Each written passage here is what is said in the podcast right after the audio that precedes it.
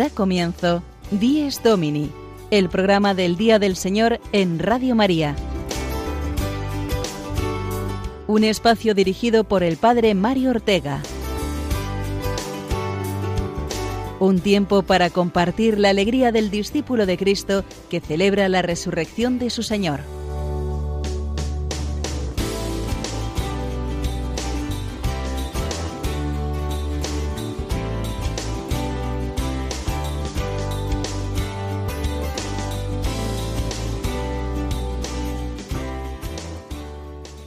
Buenos días amigos todos de Dies Domini. A esta hora de la mañana os damos la bienvenida una semana más a este espacio del Día del Señor. Recibid un cordial saludo desde los micrófonos de la sede central de Radio María en Madrid del Padre Mario Ortega. Mitad de enero de este apenas comenzado 2018 y de lleno ya en el tiempo ordinario. Saludamos también a Cristina Rubio aquí conmigo en las labores de locución. Buenos días, Cristina. Muy buenos días, Padre Mario y queridos oyentes. Hemos empezado, sí, la primera semana del tiempo ordinario y hoy es el segundo domingo de este tiempo que se interrumpirá dentro de un mes cuando se inicie la cuaresma. Ojo, que no por llamarse tiempo ordinario tenemos que ser ordinarios en este tiempo. Tiempo ordinario no es sinónimo de anodino, menos importante o más insulso, sino que lo llamamos así para distinguirlo de los tiempos fuertes, de los tiempos litúrgicos fuertes, el Adviento, la Navidad, la Cuaresma, la Pascua, y es el periodo eh, más largo del año litúrgico, 33 o 34 semanas de las 52 totales del año. Padre, me estoy dando cuenta que la liturgia es reflejo de nuestra vida, que transcurre en su mayor parte de manera ordinaria, cotidiana, pero siempre con ese color verde esperanza propia de este tiempo en el que ahora mismo nos encontramos, tiempo de buscar a Dios en la vida de cada día, haciendo crecer nuestra caridad en las tareas ordinarias, en el matrimonio, en la vida espiritual, en la vida profesional, en el trabajo de cada día, en el estudio, en las relaciones humanas. Y todo iluminado desde el Evangelio, desde la vida cotidiana de Jesús, sus largos años de trabajo manual, de vida familiar, y después en su vida pública el día a día igualmente, de la predicación del reino, de las parábolas. Eh, Cristina, ¿sabes a mí a qué me recuerda el tiempo ordinario? Pues eh, a un gimnasio en el que nos entrenamos para encontrar a Dios. Los ejercicios son los eh, acontecimientos diarios, las virtudes, los pequeños actos, todo se convierte en tiempo de salvación, en tiempo de gracia de Dios. No tenemos que esperar a las cosas extraordinarias. Todo es gracia para quien tiene fe y amor. Pues la verdad es que sí. Y además, Padre, celebramos la Jornada Mundial del Emigrante y Refugiado. Este año la número 104. Ahí es nada. Y es que la Iglesia siempre ha estado y está atenta al fenómeno de la emigración porque se trata de personas y familias enteras a las que servir, como nos enseña el Evangelio, porque se trata también de valorar más nuestra historia, nuestra cultura y nuestros valores, enriqueciéndolos con la siempre necesaria caridad cristiana. Además de esta jornada, también tendremos en cuenta el importante viaje internacional que mañana comenzará el Papa Francisco y que le va a llevar hasta Chile y Perú.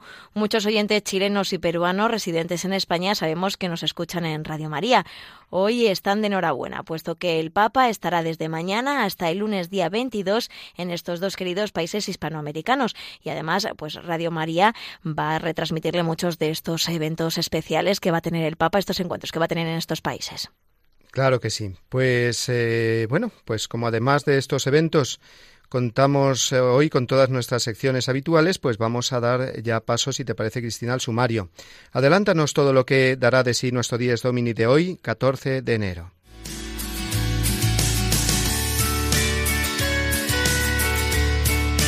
Nuestro Dies Domini de hoy nos traerá en primer lugar el editorial semanal del Padre Mario. Después conoceremos de la mano de nuestros amigos de Rome Report los detalles del viaje del Papa a Chile y Perú. A continuación será el momento de conocer mejor la liturgia. Hoy el diácono Eduardo Crespo nos hablará del significado del altar. También escucharemos la voz del Papa exponiéndonos la intención de oración que nos propone para este mes de enero, pedir por la libertad religiosa de las minorías religiosas en Asia, comenzando por los cristianos. Seguidamente será el turno de Sonia Ortega, nuestra experta biblista, que nos acerca a la palabra de Dios, hoy en concreto a conocer mejor las características de cada evangelio.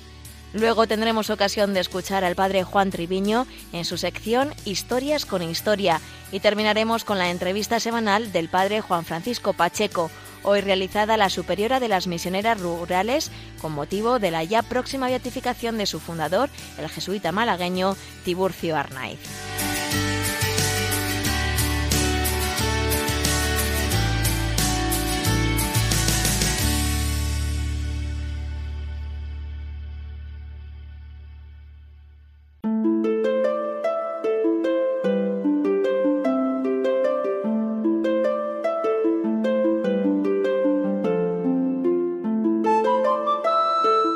Salí de mi tierra volví la cara llorando, porque lo que más quería atrás me lo iba dejando. Esta canción del conocido Juanito Valderrama me ha venido a la mente hoy que celebramos la jornada del emigrante y refugiado, porque estos versos describen lo que siente el corazón de la persona que tiene que abandonar su país por causas de fuerza mayor. Cientos de historias concretas y hasta conocidas pueden conmovernos. Debemos recordar en primer lugar que las migraciones son un fenómeno de toda época histórica, no pensemos solo en otras culturas cuando hablamos de emigrantes. En España nuestros mayores aún pueden recordar a sus abuelos emigrando a países de América. A lo largo del siglo XX el destino pudo variar hacia países europeos y muchos de nuestros jóvenes igualmente hoy día emigran a otros países en busca de mejores condiciones de trabajo. No obstante, nuestro pensamiento hoy nos centra en la actualidad, porque desde hace años somos testigos de la triste situación de tantos emigrantes y refugiados que huyen de guerras, de persecuciones, de desastres naturales y de la pobreza. Millones y millones de emigrantes y refugiados, muchos de ellos muy cerca de nosotros. ¿Cómo podemos responder ante esta situación? ¿Cuál es la disposición de nuestro corazón con los emigrantes y refugiados? Ya en el Antiguo Testamento Dios nos da la respuesta en el libro del Levítico. El emigrante que reside entre vosotros será para vosotros como el lugareño. Lo amarás como a ti mismo, porque emigrantes fuisteis en Egipto. Y a la llegada de la plenitud de los tiempos, el mismo Jesús nos dice, fui peregrino y me hospedasteis. Cada forastero que llama a nuestra puerta es una ocasión de encuentro con Jesucristo, que se identifica con el extranjero acogido o rechazado en cualquier época de la historia. El Papa Francisco desde el comienzo de su pontificado ha mostrado una gran preocupación por los emigrantes y refugiados. Lo ha hecho de palabra y de obra. Ha sido alabado y criticado por esto. Pero no ha hecho más que recordarnos el Evangelio, deseando mover a toda la Iglesia para acercarse a los hermanos emigrantes y refugiados, sobre todo a los más heridos en nuestras diócesis, ciudades y pueblos.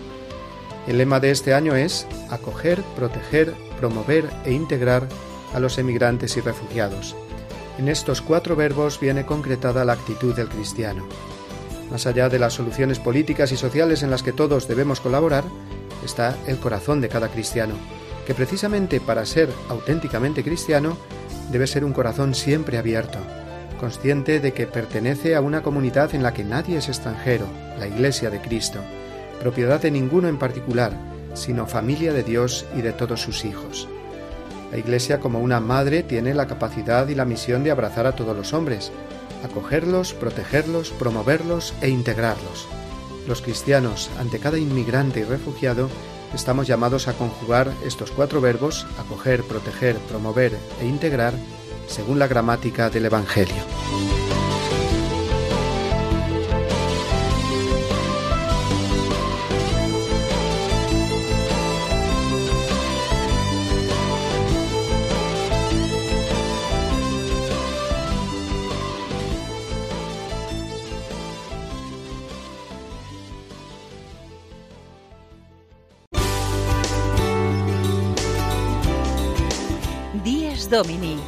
Programa del Día del Señor en Radio María.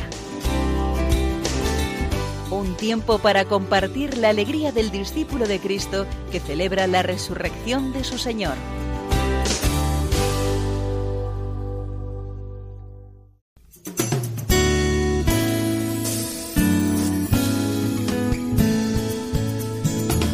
Iglesia desde Roma. La noticia semanal desde la ciudad eterna.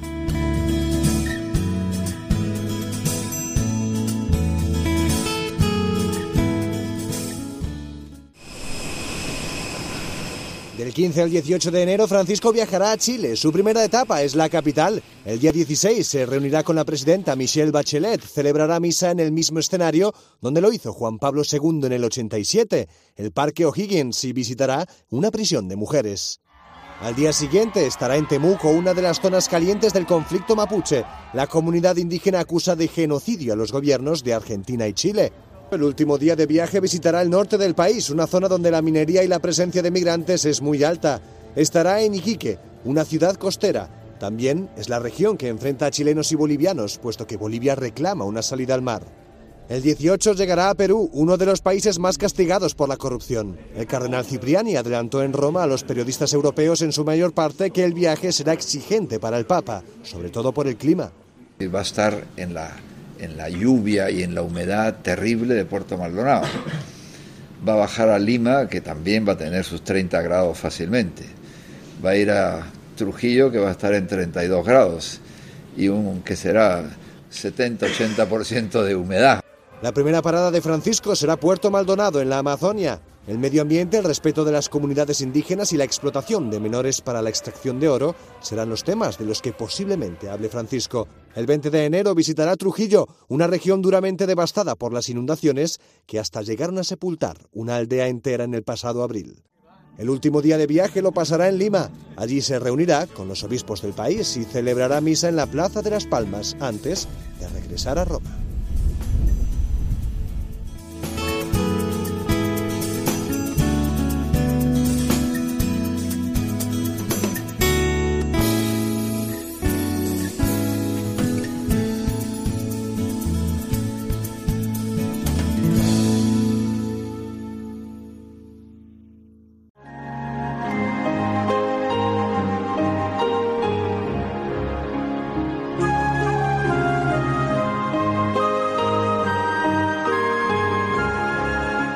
Cristo, alegría del mundo, resplandor de la gloria del Padre. Bendita la mañana que anuncia tu esplendor al universo. En el día primero tu resurrección alegraba el corazón del Padre. En el día primero vio que todas las cosas eran buenas porque participaban de tu gloria. La mañana celebra tu resurrección y se alegra con claridad de Pascua. Se levanta la tierra como un joven discípulo en tu busca, sabiendo que el sepulcro está vacío. En la clara mañana tu sagrada luz se difunde como una gracia nueva. Que nosotros vivamos como hijos de luz y no pequemos contra la claridad de tu presencia.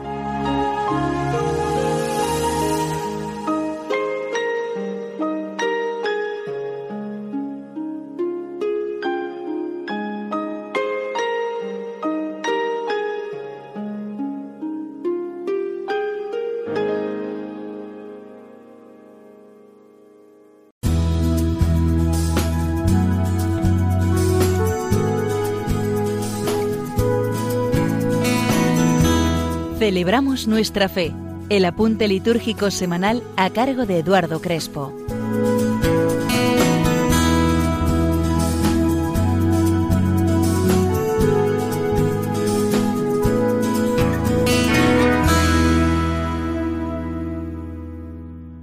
En este día quiero fijarme en el altar. ¿Qué significado tiene el altar en nuestra liturgia? El altar es el centro de la celebración. En el altar vemos la culminación de toda una historia de encuentro mutuo entre Dios y el hombre, hasta culminar en Cristo, altar definitivo de Dios para toda la humanidad. En el Catecismo de la Iglesia Católica se nos dice que el altar cristiano es el símbolo de Cristo mismo, presente en medio de la asamblea de sus fieles, a la vez como víctima ofrecida por nuestra reconciliación y como alimento espiritual que se nos da.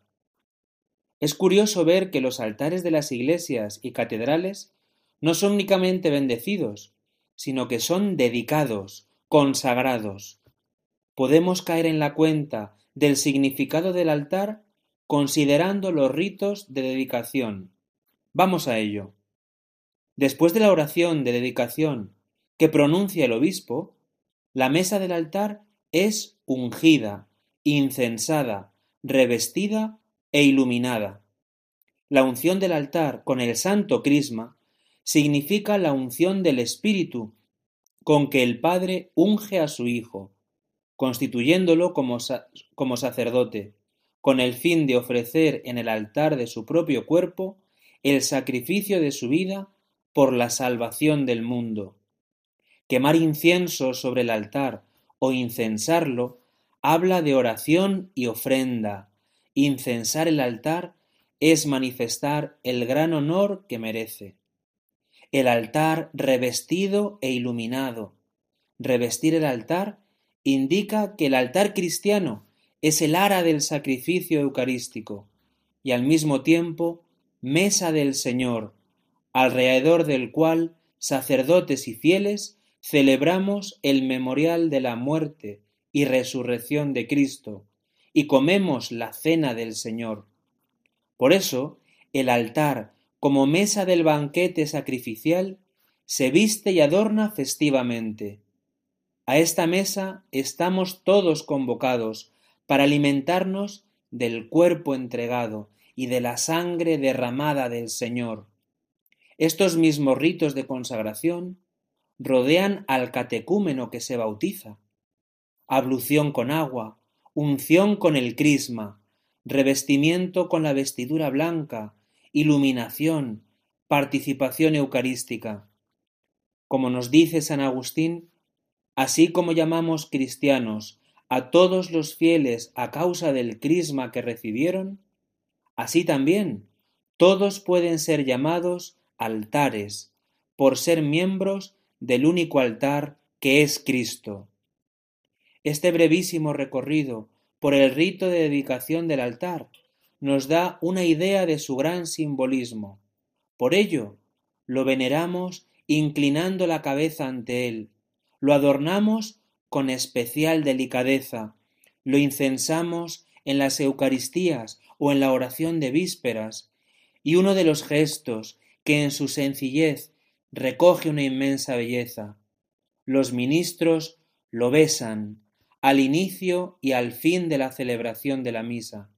Unámonos a este beso, beso de la Iglesia, beso nuestro, unámonos al mismo Señor, al Esposo, teniendo presentes aquellas palabras con que empieza el cantar de los cantares. Que me bese con besos de su boca, mejores son que el vino tus amores, que suave el olor de tus perfumes. La centralidad del altar no es otra que la de Cristo, de quien el altar es signo. El sacramento del altar es la Eucaristía, de la que fluyen los demás sacramentos, y en torno al altar se celebran también la consagración de vírgenes, la bendición de abades y abadesas, la profesión religiosa, la bendición de los óleos, la consagración del crisma, etc. El altar, por tanto, es el centro de la vida litúrgica de la Iglesia.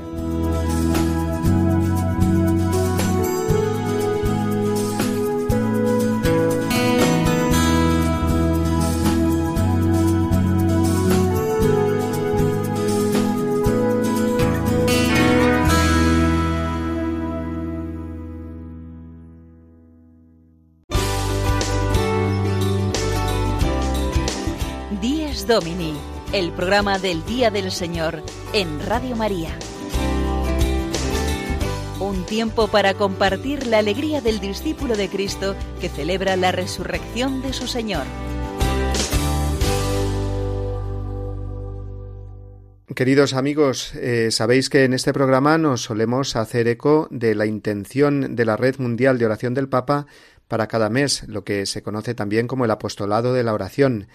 Vamos a escuchar el mensaje que el Papa ha grabado para este mes de enero, con la siguiente intención que en los países asiáticos los cristianos, como también las otras minorías religiosas, puedan vivir su fe con toda libertad. Escuchemos al Papa. En el variado mundo cultural de Asia, la Iglesia afronta muchos riesgos y su tarea resulta aún más difícil por el hecho de que constituye una minoría. Estos riesgos, estos retos, son compartidos con otras tradiciones religiosas minoritarias a las que nos une un deseo de sabiduría, verdad y santidad. Cuando pensamos en los que son perseguidos por su religión, vamos más allá de las distinciones de rito o de confesión. Nos ponemos del lado de los hombres y mujeres que luchan por no renunciar a su identidad religiosa. Pidamos por todos ellos, para que en los países asiáticos los cristianos, como también las otras minorías religiosas, puedan vivir su fe con toda libertad.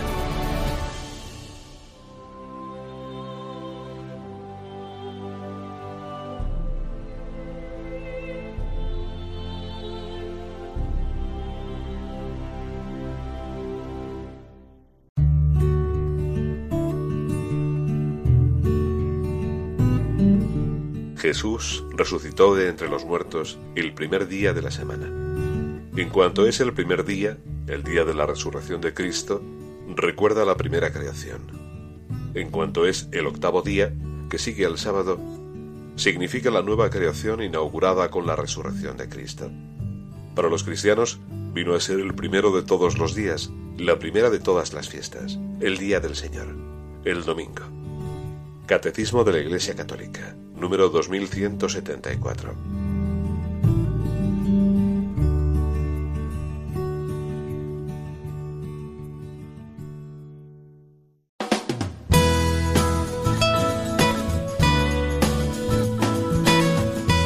Guiados por la palabra de Dios, el momento de asomarnos a la Biblia de la mano de Sonia Ortega.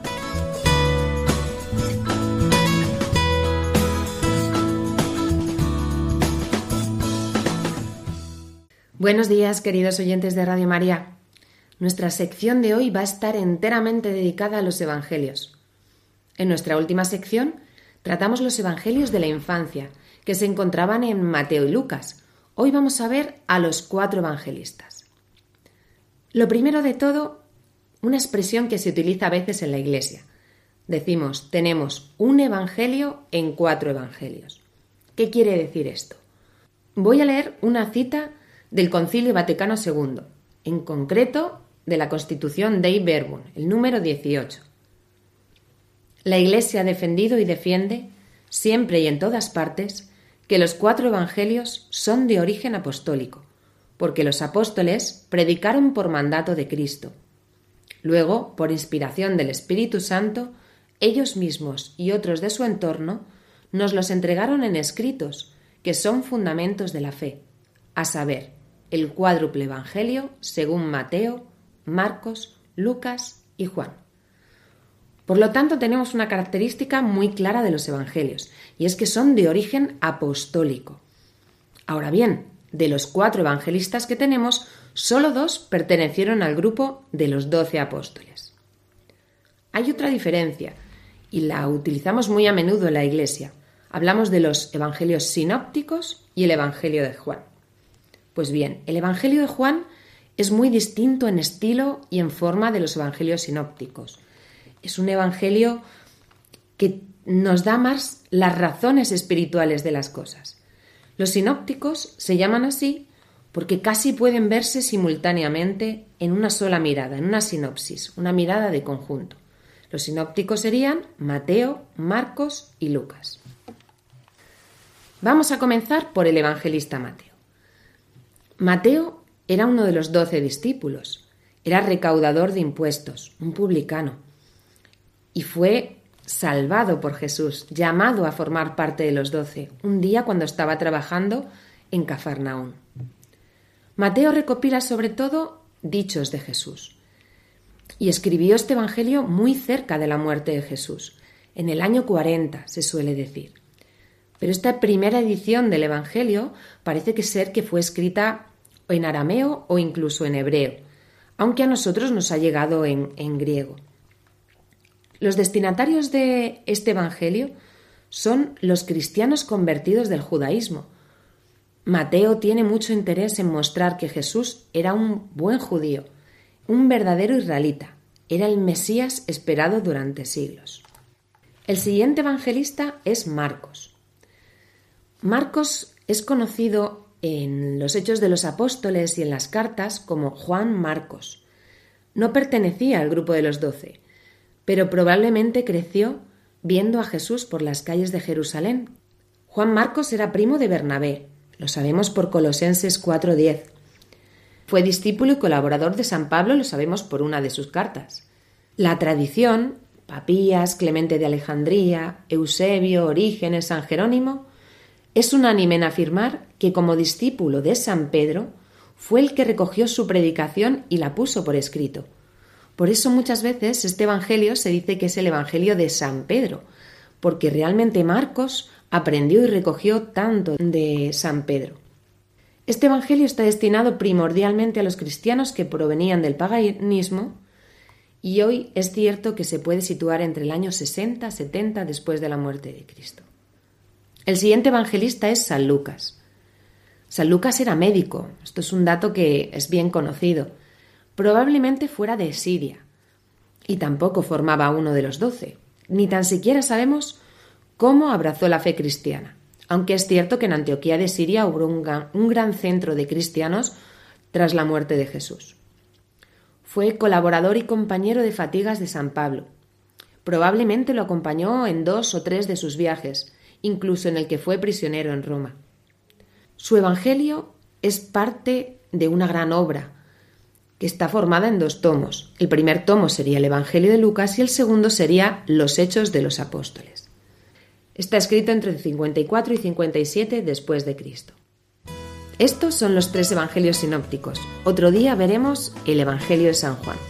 Muchas gracias y feliz domingo.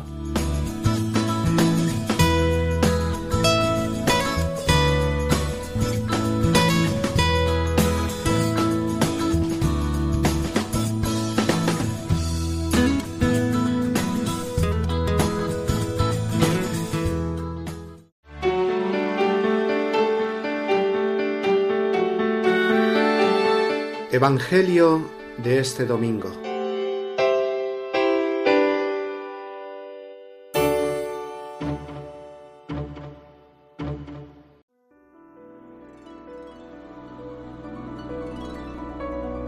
En aquel tiempo estaba Juan con dos de sus discípulos y fijándose en Jesús que pasaba, dice, Este es el Cordero de Dios los dos discípulos oyeron sus palabras y siguieron a Jesús.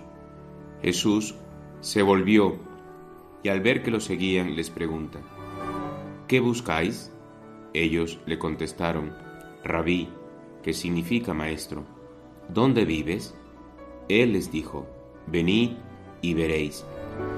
Entonces fueron, vieron dónde vivía y se quedaron con él aquel día. Era como la hora décima. Andrés, hermano de Simón Pedro, era uno de los dos que oyeron a Juan y siguieron a Jesús.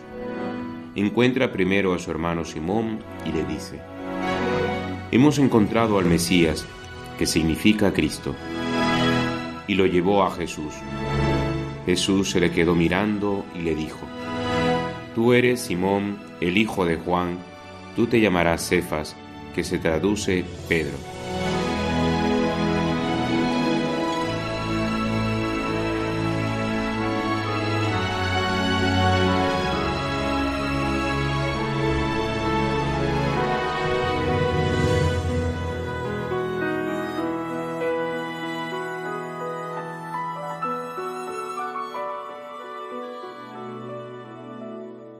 Precioso el Evangelio de la liturgia de hoy, el encuentro de Jesús con sus primeros discípulos. Son los comienzos de la vida pública de Jesús, ¿verdad, Padre?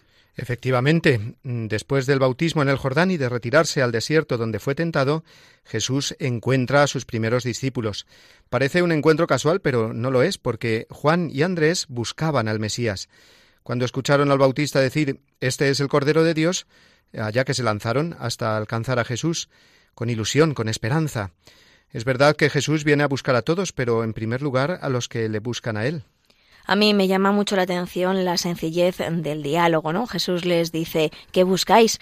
Ellos le preguntan a su vez, ¿dónde vives? Y Jesús les contesta, venid y lo veréis. Y ya está, sencillo. Y es que ahí está todo. Seguir a Jesucristo es vivir con Él, imitarlo, participar de su misión redentora. Nuestra religión no es seguir unas normas simplemente o una lista de verdades para creer y ya está. Es un encuentro personal con Jesucristo, Dios hecho hombre, y ahí encontramos todo lo que podemos buscar y desear. Por eso Jesús nos dice también a nosotros, venid y lo veréis. Por este motivo supongo, Padre, que este Evangelio está puesto ahora al comienzo del tiempo ordinario, porque es como el inicio de la Iglesia con los primeros apóstoles. Eso es. Cuando escuchemos este pasaje en la misa de hoy, entenderemos mejor que el tiempo ordinario, nuestra vida cristiana eh, cotidiana, ha de ser vivir con Él en lo sencillo de cada día, la familia, el trabajo, el estudio, los amigos, como decíamos al comienzo del programa. Vamos ahora a seguir con el resto de contenidos del programa de hoy y lo hacemos ahora acompañados por el Padre Juan Triviño, que nos va a hacer más presente la realidad histórica del fenómeno de las migraciones en este día del emigrante y refugiado.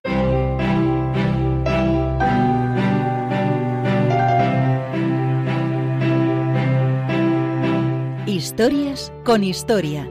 Una sección a cargo del Padre Juan Triviño.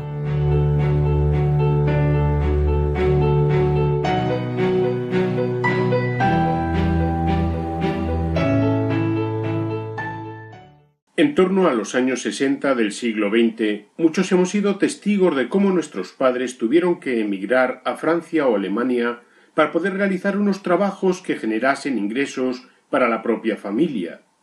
Se hacía por medio de acuerdos laborales. Grandes fábricas o empresas, alguna de ellas automovilística, se beneficiaban de una mano de obra muy asequible en cuanto a su progreso y expansión. Fue algo muy frecuente pasando casi todo el tiempo en esos países durante años y seguramente la etapa más joven de esas vidas. A su vez, también tenemos en la retina la experiencia particularmente desde mitad de los años noventa del siglo XX de una inmigración que desde el denominado servicio doméstico o en la construcción propició una gran masa de personas que venían buscando una prosperidad que no se encontraba en los países de origen. Además de la habitual presencia islámica, se produjo una considerable llegada de parte de países de Hispanoamérica. Como experiencia personal, recuerdo cómo solo en un año se pasó de conocer a unas cuantas mujeres de asistencia a ancianos o enfermos a cerca de cuatrocientas personas en una población no mayor de diez mil habitantes.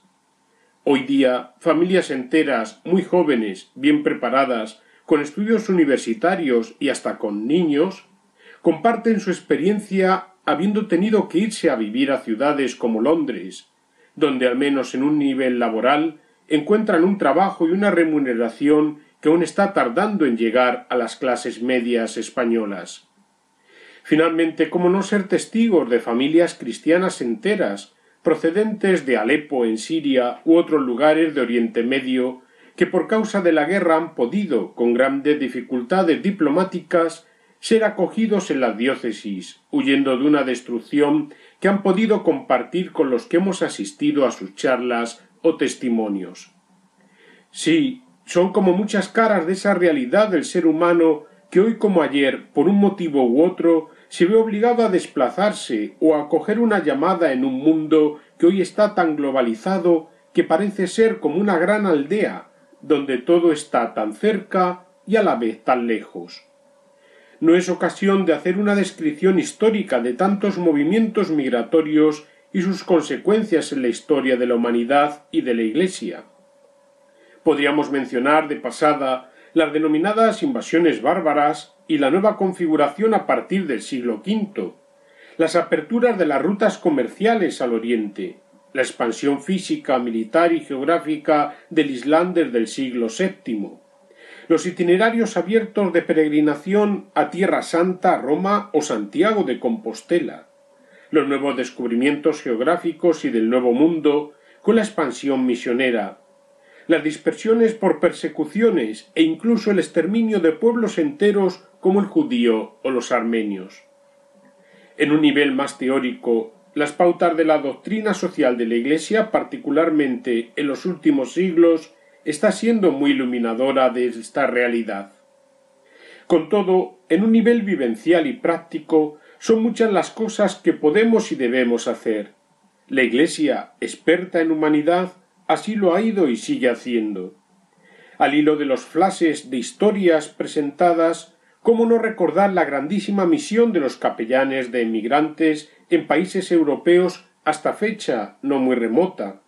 o los programas de Cáritas en cuanto a la atención y acompañamiento en la inserción laboral y en la comunidad cristiana de familias enteras coincidentes muchas veces no sólo en cuanto a la lengua o cultura, sino en la misma fe, o el reto de la vivencia católica en países europeos como Reino Unido, que hemos explicado, donde la cultura imperante no es esta, y no digamos más, ante verdaderas emergencias sociales como la de aquellos que huyen y por desgracia tantas veces mueren en el intento de encontrar unas condiciones de vida digna. Termino, como siempre, con algún consejo o pauta de aplicación para nuestra vida práctica. En primer lugar, la oración por esta problemática en todas sus vertientes. Gobernantes, legislaciones, personas concretas, cristianos perseguidos, poner ante el Padre esa humanidad doliente como la del Hijo amado que tuvo que huir a Egipto porque el rey Herodes le quería matar.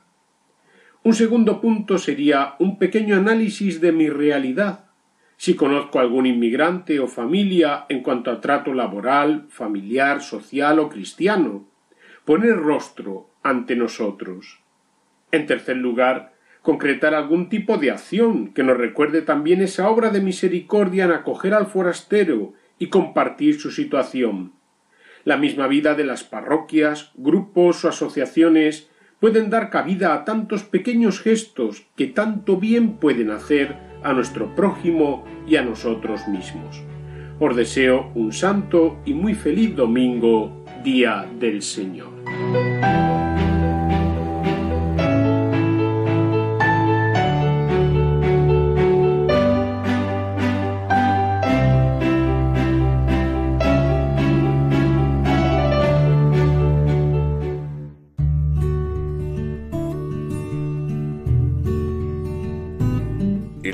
Se distingue expresamente del sábado, al que sucede cronológicamente cada semana, y cuya prescripción litúrgica reemplaza para los cristianos. Realiza plenamente en la Pascua de Cristo la verdad espiritual del sábado judío, y anuncia el descanso eterno del hombre en Dios. Porque el culto de la ley preparaba el misterio de Cristo, y lo que se practicaba en ella prefiguraba algún rasgo relativo a Cristo.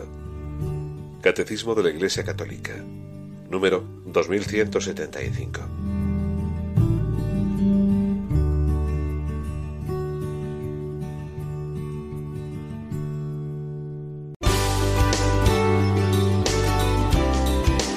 Días Domini, el programa del Día del Señor en Radio María. Un tiempo para compartir la alegría del discípulo de Cristo que celebra la resurrección de su Señor.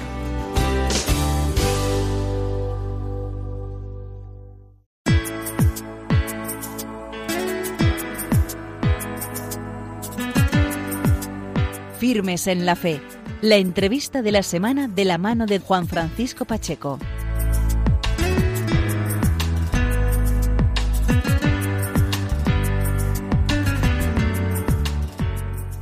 Buenos días amigos de Radio María, bienvenidos un domingo más a este espacio del programa 10 Domini. En esta mañana, en este domingo de enero, queremos detenernos en la noticia que tuvo lugar el pasado día 19 de diciembre.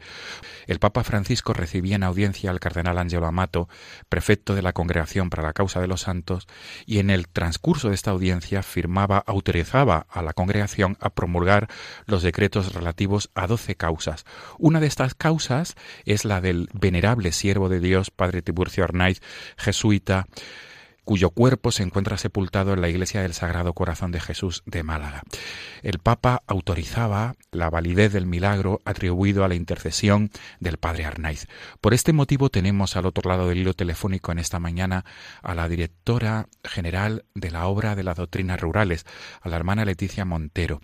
Ella nos va a explicar quién es esta figura y quién es este jesuita que murió en olor de santidad, con fama de santidad, en 1926 en la ciudad de Málaga. Buenos días, hermana Leticia. Eh, buenos días, padre. Mm, feliz día del Señor, lo primero de todo. Igualmente. Eh, vamos a ayudar a los amigos de Radio María a conocer la figura del venerable siervo de Dios, Padre Arnaiz. ¿Cómo podría resumir usted, hermana, quién era el Padre Arnaiz? Mm. El padre Arnaiz pues, es un, jesuita que vivió y ejerció su, su ministerio y su fama de santidad eh, como misionero popular en el primer cuarto del siglo XX habiendo sido, eh, habiendo entrado en la compañía de Jesús con 37 años, mm, ordenado sacerdote en Valladolid y, habiendo ejercido como párroco hasta entonces. Entonces, para resumir un poquito lo que caracterizaría a, la figura de un misionero popular, pues al, estilo de, del padre Tarín eh, o del Santo Padre Rubio, ya, ya canonizado, mm, yo destacaría en la figura del padre Arnain no sé, como tres aspectos. Uno, la, mm, una santidad capaz de, contagiar a quien trataban con él. Que yo creo que una de las características del padre Hernay fue que consiguió implicar a muchísimos seglares en su obra de, de apostolado y en un apostolado heroicos, porque mm, conseguía de estas personas una, una santidad, una unión con el Señor que le llevaban pues a ir a trabajar a sitios pues dificultosos, los barrios marginales de la Málaga de entonces, o los campos y los, y los pueblos más alejados de, de, Málaga.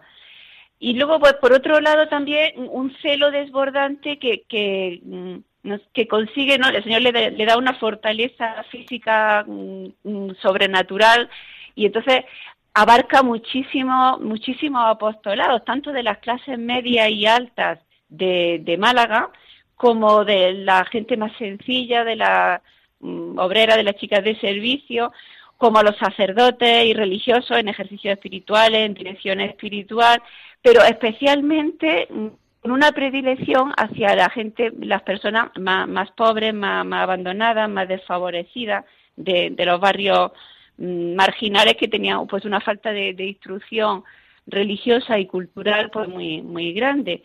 Y todo eso mm, yo creo que, tenemos que resaltar muchísimo. Cuando el padre Hernay muere mm, en Málaga se le considera el apóstol del corazón de Jesús. Es decir todo todo ese todo ese celo todo ese apostolado desbordante que, que vemos en su vida y que se refleja en la fama de santidad tan grande cuando él muere pues mm, se debe a, bueno, una espiritualidad muy fuerte de amor al, Sagrado Corazón de Jesús en, en, no sé, la doble vertiente ¿no? de, esta, de esta consagración, de un, de un amor al Señor muy grande, un deseo de, de darlo a conocer y una valentía y una audacia apostólica que le hace pues Mm, sacar a, la calle pues la procesión del corazón de Jesús, porque los tiempos, yo creo que una de las cosas que tenemos que resaltar es que los tiempos del Padre Arnay no eran mejor que los nuestros, es decir, había un ambiente hostil a la religión, bastante anticlerical, y, el Padre mm, conjuga muy bien eh, lo, eh, lo, esencial de la espiritualidad del corazón de Jesús, que es una ternura, una misericordia, una humildad muy grande, con una valentía y una osadía, pues de emprender, pues eso, acciones mm, mm, también socialmente no mm, criticadas, como, como mandar a chicas jóvenes a los campos a trabajar, privándose pues incluso de la misa y de la comunión frecuente, o mm, entrar pues en esos barrios donde, donde el ambiente era tan, hostil o, renovar la procesión del Sagrado Corazón que no había que no había salido en Málaga hacía 14 años desde 1901 por un altercado que había habido durante el recorrido de la procesión entonces yo creo que, que, esas tres características son muy, muy propias de, la espiritualidad del Padre Hernán. Y no hay que olvidar que una de las acciones a resaltar del trabajo del padre Arnaiz en la provincia de Málaga fue la fundación de la obra de las doctrinas rurales en la década de los años 20. ¿En qué, en qué tesitura social nos, nos encontramos en ese momento, hermana Leticia? Eh, ¿Cuál fue, el, digamos, la motivación para que el padre Arnaiz eh, prestara su atención a los más desfavorecidos, eh, las zonas recónditas y rurales de, de la provincia de Málaga de entonces? Sí, bueno, la, la, motivación es la, realidad social y, geográfica ¿no? de la provincia de Málaga que él se encuentra. ¿no? Cuando empieza a dar misiones populares por, por, por, los distintos pueblos de Málaga, pues empieza a constatar de que, de que ve poblaciones en que mm, él pregunta, mm, pues, eh, quién vive allí y, y, hay pues muchas muchas personas que viven en los campos y que viven en, las cortijadas por, por ser un geográficamente pues tan montañosa la provincia también de, Málaga con mucho aislamiento, es decir, en caballería o caminando pues a varias horas de, camino pues de los núcleos donde pueden tener una formación religiosa y una asistencia religiosa y cultural más grande. Entonces, al constatar él esta, esta realidad, dice, claro, habría que irse allí a vivir con ellos, ¿no? Y, esa, bueno, esa es la originalidad de, de la obra más específica y que, y que bueno que ha perdurado en el tiempo más del padre Hernay, ¿no? que, son las misioneras de, de las doctrinas rurales. Él llamaba una doctrina rural pues a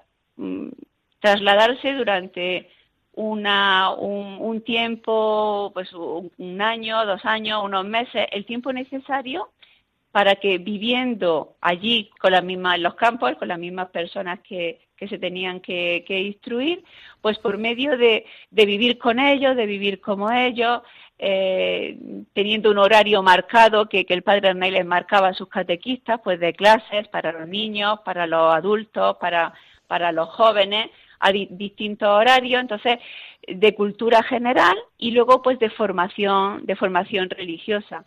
Y entonces con esto conseguía pues que, que, se formaran unas cristiandades capaces de, de, poder seguir viviendo su fe y, si era posible pues construirles una iglesita y que tuviera una presencia del Santísimo mm, Sacramento en medio de ellos. Y ya para concluir, hermana Leticia, mm, desde su punto de vista como directora de las, de las misioneras de las doctrinas rurales, eh, ¿qué considera usted o qué cree usted que es lo más importante de esta beatificación que estimamos que será en 2018 en la ciudad de Málaga. ¿Qué va a suponer esto para la Iglesia Universal y sobre todo para, para, la, para la Iglesia, la diócesis de Málaga, donde él trabaja de una manera muy específica?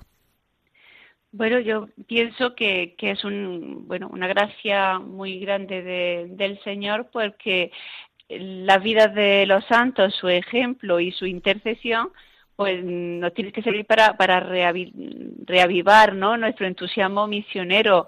Yo creo que el Santo Padre Francisco mm, es, eh, concorda, concuerda su, su, su, su, doctrina y, lo, y la, no sé, las pautas que nos está dando para el apostolado pues con, con el trabajo que hizo el padre Arnay, ¿no? de, hacerse todo a todos, de llegar, de salir de, de, de los Mm, del círculo de, solamente de los templos, ¿no? Y de, de, ir mm, casa por casa a buscar a aquellos que no conocen, que no conocen al Señor. Y, y luego pues esperamos que su, que por su intercesión, mm, pues muchas personas pues sigan alcanzando muchos favores, no solamente de tipo físico, ¿no? material, sino también mm, espiritual, que fue pues la gran labor que hizo, ¿no? De, de, de, conseguir pues muchas conversiones auténticas, muchas reconciliaciones dentro de la familia y, y ese contagio, ¿no? del celo apostólico que él consiguió entre las personas, los, los, cristianos de su tiempo, pues que, que tanto necesita también la, la iglesia de hoy, ¿no? Muy bien. Pues desde aquí, desde Radio María, seguiremos eh, con detenimiento los pasos que se vayan dando de cara a esa beatificación, que si Dios quiere, estimamos, ¿verdad?, que se lleve a cabo eh, a lo largo de, este año 2018. Hermana Leticia Montero, directora general de las misioneras de las doctrinas rurales, mil gracias por atendernos y feliz Día del Señor. Bueno, a ustedes por dar esta oportunidad dar a conocer más al, al Padre Hernán. Gracias, buenos días. Buenos días. Amigos de Radio María, nos volvemos a encontrar el próximo domingo. Hasta entonces.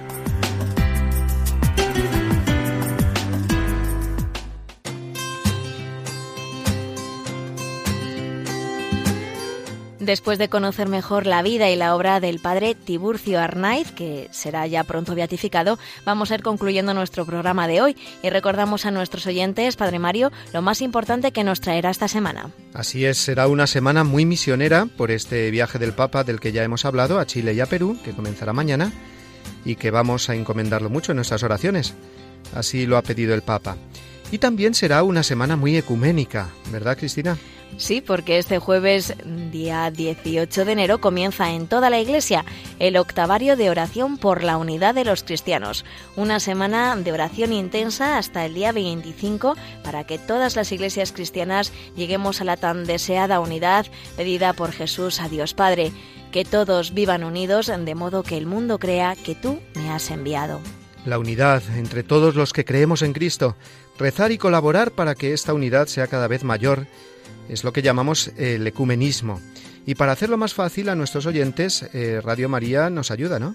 Sí, porque durante este octavario que comienza este próximo jueves, todos los días después de la oración de vísperas, concretamente a las 8 menos cuarto de la tarde, tendremos la oración con esta intención, la unidad de los cristianos. Y nuestro programa del domingo que viene, si Dios quiere, puesto que nos encontraremos a mitad de este importante octavario, lo dedicaremos especialmente a esta semana de oración por la unidad de los cristianos. Y como cada domingo antes de despedirnos, os recordamos que nos podéis contactar a través del correo electrónico diesdomini@radiomaria.es y también a través de Facebook, tecleando Dies Domini Radio María. Allí encontraréis nuestros programas, igual que en el apartado de los podcasts de la página oficial de nuestra emisora www.radiomaria.es. Amigos de Díaz Domini, nos despedimos de todos vosotros por esta semana, deseándoos a todos un muy feliz Día del Señor. Recibid todos una bendición enorme. Feliz semana y hasta el domingo que viene, si Dios quiere.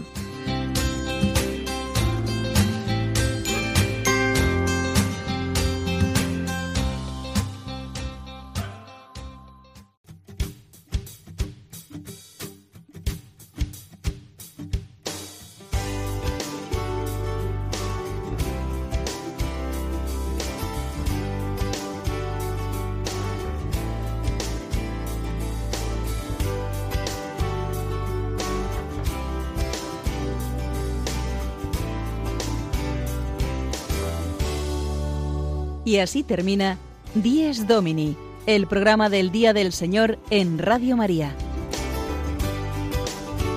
Un espacio dirigido por el Padre Mario Ortega. Un tiempo para compartir la alegría del discípulo de Cristo que celebra la resurrección de su Señor.